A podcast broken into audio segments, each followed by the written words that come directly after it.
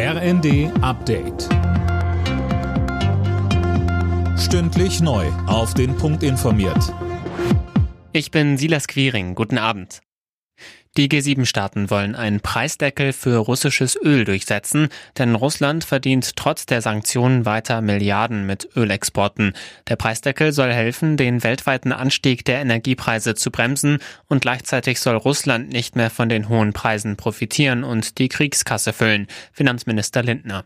Durch die Preisobergrenze wird dabei russisches Öl aber nicht gänzlich aus dem Markt genommen. Haushalte und Betriebe weltweit können weiter versorgt werden. Allerdings die hohen Einnahmen für Putin, die werden gekappt. Nach wochenlanger Diskussion wollen die Ampelparteien morgen über ein drittes Entlastungspaket beraten. Dazu trifft sich der Koalitionsausschuss, heißt es aus Koalitionskreisen. Das Paket soll Bürger und Unternehmen helfen, mit den hohen Energie- und Lebenshaltungskosten zurechtzukommen.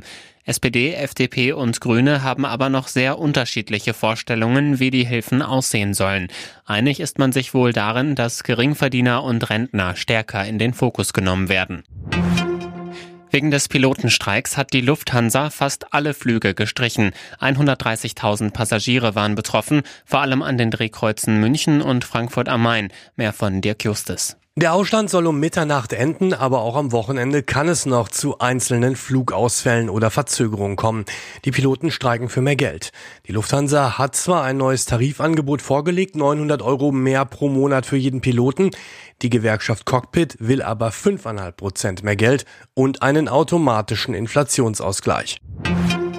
In der Fußball-Bundesliga eröffnen Borussia Dortmund und die TSG Hoffenheim heute den fünften Spieltag. Beide Mannschaften haben neun Punkte aus den ersten vier Spielen geholt.